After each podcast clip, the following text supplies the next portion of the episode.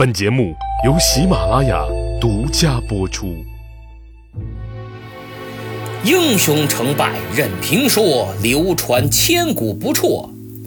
曹刘诸葛故事多，无演义不三国。诸葛亮与鲁肃一同前往柴桑，准备面见孙权。当船只缓缓离岸，孔明望着滚滚江水，心情非常不轻松。但他还不知道，此时孙权的心情更为沉重。原来鲁肃刚走，他就收到了曹操的来信，大致内容是。我奉天子之命调民伐罪，雄兵百万，战将千员，大军到处，所向披靡。荆州刘琮不战而降。如今我打算和孙将军你共同围猎刘备于夏口，届时同分土地，永结盟好。希望你不要观望，速速回信。傻子都能看出来，这哪是书信呢？明明是一道檄文，威胁的气味透过纸张都十里飘香啊！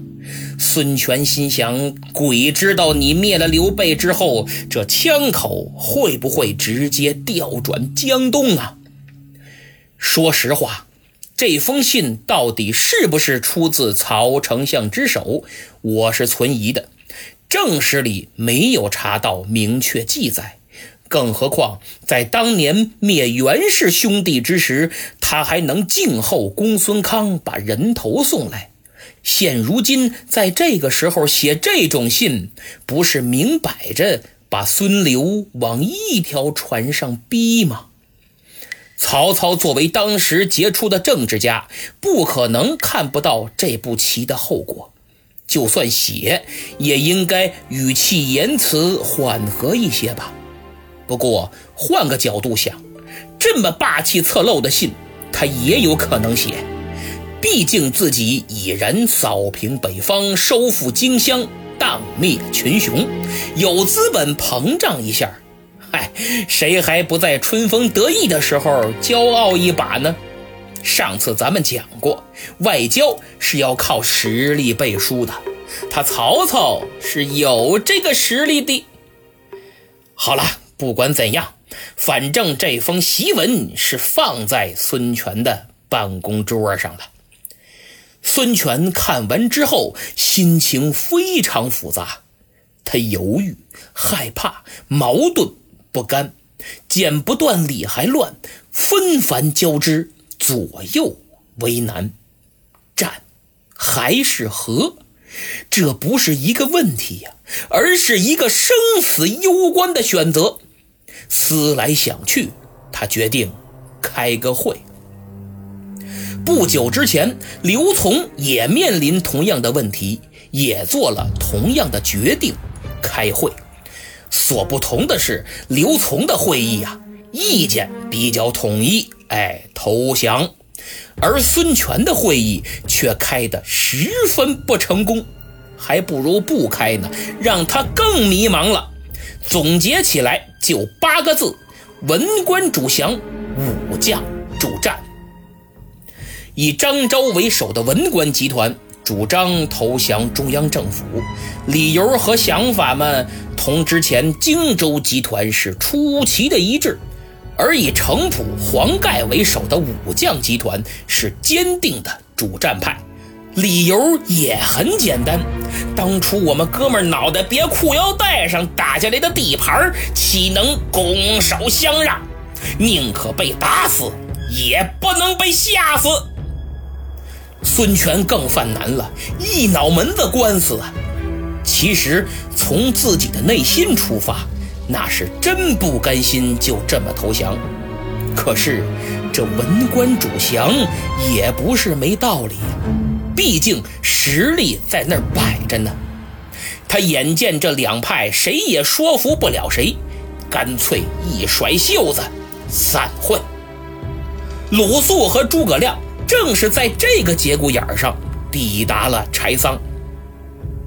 鲁子敬安顿好了孔明之后，急忙去向孙权汇报此行的结果，而郁闷的孙权也向他简单介绍了会议的情况，并把自己矛盾的心理和盘托出。鲁肃一听，主公啊，别人都可以投降，唯独您不能投降。我等若投降他曹操，尽可升官进爵。拿我鲁肃来说吧，起码也能混个市长啊。可您呢？那刘琮的尸体估计现在还没烂呢。孙将军，您的王图霸业也将随之灰飞烟灭呀！这个孙权恍然大悟啊！平心而论，鲁肃这几句话绝对可谓金玉良言。孙权赶紧拉着鲁肃的手，连连感叹：“哎呀，真是上天赐子敬于孤啊！这就叫国难见忠良。”不过话虽如此，但曹操的实力可在那儿摆着呢，兵多将广绝对是事实。鲁肃看出了孙权的担忧，主公啊。我这儿不是从夏口把诸葛亮给您带来了吗？他跟曹军交战多次，尽知其虚实，您还是听听他的意见和看法吧。孙权眼前一亮，对呀，那可太好了，当即决定明天上午会见诸葛亮。但他转念一想，自己好歹也是一方诸侯啊。摆个架势，让他看看我江东才俊，还是有必要的。于是他便安排张昭率领众文臣在招贤馆先会一会这位刘备的外交官。张昭等人接到任务，迅速统一思想，目的只有一个，那就是坚决不能让诸葛亮妖言惑众。这个时候，他来到咱们江东，明摆着是要游说我家孙将军跟他们统一战线，对抗曹操，要拉咱们一起跳火坑。做梦吧你！我们才不给你当垫背的呢。所以张昭嘱咐大伙明天一起上群殴诸葛亮，让他灰溜溜的滚回夏口。当然。大家都是读书人，所谓的群殴还是要遵循“君子动口不动手”的基本原则，挖苦讽刺为主，让他知难而退。这边江东的文臣正紧锣密鼓的忙活着，那边诸葛亮躺在酒店里也彻夜难眠呢。他心里一直在琢磨。这江东现在到底是什么态度？想达到自己的目的，就必须要说动孙权。然而，孙权手下最重要的两个人张昭和周瑜又是什么态度呢？他俩的态度几乎能直接左右孙权的决定。那这张昭和周瑜又是怎样的人呢？我该采取何种战术来对付他们呢？就这样，诸葛亮在辗转反侧中迎来了黎明。鲁肃早早的就来到酒店，陪着他去往招贤馆。诸葛亮心中暗想：怎么回事？不是见孙权吗？干嘛来招贤馆呢？等进到馆内。诸葛亮一看这阵势，哦，明白了，明白了，原来孙权要给自己设个关卡，来个下马威。江东的文臣几乎全在这儿了。路上，他也听鲁肃简单介绍了情况，知道这些人都是主降派，所以要想说动孙权，必须得先战胜他们。这便是人与人谈论之前，首先要明确双方谈话的核心意义，或者说基本认知。具体来讲，就是你们现在究竟是辩论呢，还是吵架呢？是探讨交流，还是外交发言呢？所使用的武器就是自己的口舌反应和机变。你有来言，我有去语，自尊自重，那就甭客气了。主意打定，诸葛亮大大方方、非常自然地落了座，手里摇着鹅毛扇，坦然迎接挑战。正式开始之前，我还得耽误大家一会儿唠叨几句。这次见面，后人称之为舌战群儒，大部分人都理解为一场激烈的辩论会。而在我看来，却是一场不折不扣的吵架会。因为辩论会双方是有明确的观点，正方反方，双方摆事实、讲道理，以理服人，正推反推，论证自己的观点。然而，张昭等人现在的目的可不是跟你辩论，而是要把诸葛亮骂回下口。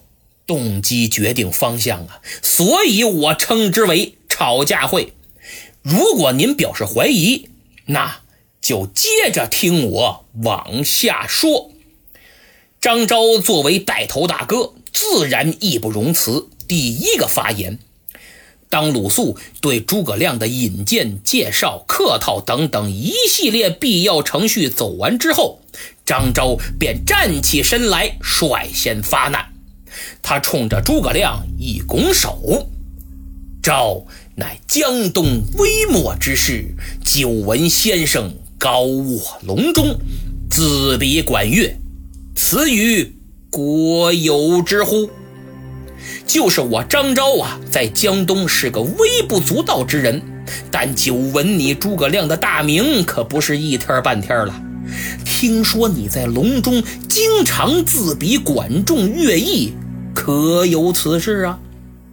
我想大家肯定明白，张昭在此断句，如此提问，绝对是个标准的坑。哎，憋后边的大招呢？诸葛亮啊，哑然一笑，哈哈哈哈！此亮平生小可之比也。您说的没错，我就是这么比的。不过这么比呀，我还觉得有点谦虚呢。哎呦，这话可够厉害的，等于告诉对方，我已经准备好了，看你到底要耍什么鬼花样。这要是换了一般人呢，绝对不敢这么回答，估计要么谦虚一下，要么坦然承认。而诸葛亮这种不仅不躲避，反而寸步不让、迎难而上的战术，则更为主动。张昭没客气。接着说道：“近闻刘豫州三顾先生于草庐之中，幸得先生以为如鱼得水，此欲席卷荆襄。今一旦已属曹操，未审是何主见？刘备当初三顾茅庐，才把你请出山，本以为这回能大展宏图了。”可现在荆襄之地都已经归人家曹操了，不知你有何看法呢？这明摆着是先捧后摔，设套损人的节奏啊！话说到这个份上，诸葛亮已经明确张昭的战术意图。哼，看来今天就是个怼人大会呀！行吧，等我怼死你们！诸葛亮看了看张昭，子布先生，吾观取汉上之地，易如反掌。这话一出口啊，在座的所有人都愣了。好大的口气呀！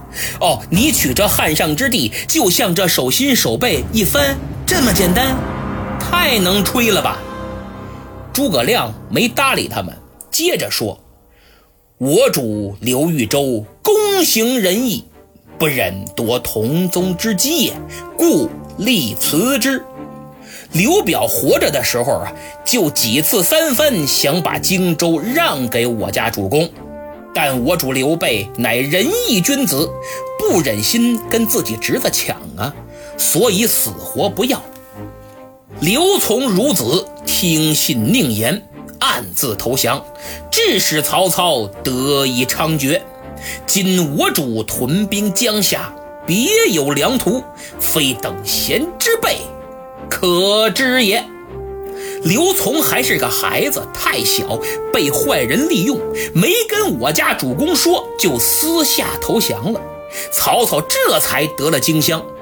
现在虽然我们地盘丢了，屯兵江夏，但却仍旧恪守道德与仁义，得道多助，失道寡助。我们还有更高更好的战略部署，你们这些等闲之辈岂会知晓？诸葛亮这回答的厉害呀！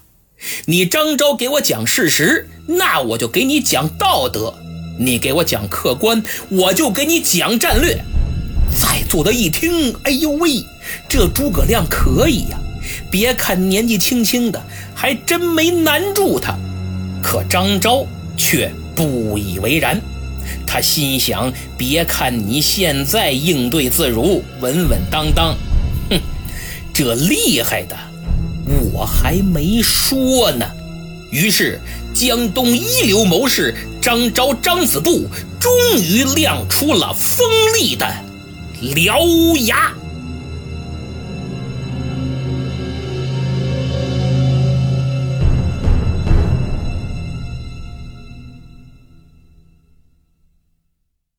节目听完了，现在看看上期的留言板。上期节目抢到沙发的是湖人小队，恭喜恭喜啊！现在呢，说几位小朋友：子豪小天王。大帅哥严老师，现代的曹操，我是 X X O。这几位小朋友啊，为了抢沙发，十一点了还不睡，这可不行啊！听节目是好事，有助于学习，但是熬夜就影响学习了，不行啊！以后可千万不能这样了，早点休息。老师非常开心有你们的支持，不影响学习、不影响休息的情况下，多听节目就行，不一定非得抢沙发。我每天呢都会看留言、回评论，能看见你们，放心吧啊，听话。贝多芬都弹不出的忧伤，说好久都没更新，明末清初了。二号呢更新了一回，应该是您留言后的两天，不好意思久等了，实在对不起这位老朋友。听友三四幺七三说，我弟弟在打篮球赛，严老师能祝福一下吗？当然能，放心呐，一定能取得好成绩。有位六年级刚毕业、准备迈入初中的新朋友，名叫任三九。这名字要是出个对联儿，那下联一定是朱重八。嘿，他留言说已经点赞和评分，非常感谢啊！还是你们学生素质高。同时呢，哪位听友还没点赞、订阅和评分的，赶紧向这些学生学习啊！咱们都大人了，更得给孩子做个榜样，对吧？哎，这个一提到学生啊，现在放暑假了，疫情又严重了。听话的石头说他们又封城了。听友雨落凡尘飞说在家隔离呢。那咱们其他人呢就别出去了，在家锻炼锻炼身体，多读读书，练练字，画画画。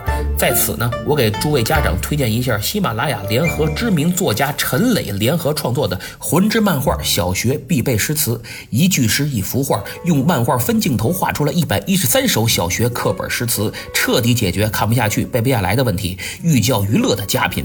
有需要的听友可以进入节目播放页面，点击购物车图标前去查看，也可以点击我的头像进入主播主页，再点击我的店铺，里面有不少书籍和学习资料，还有喜马精品耳机音箱送一年会员呢。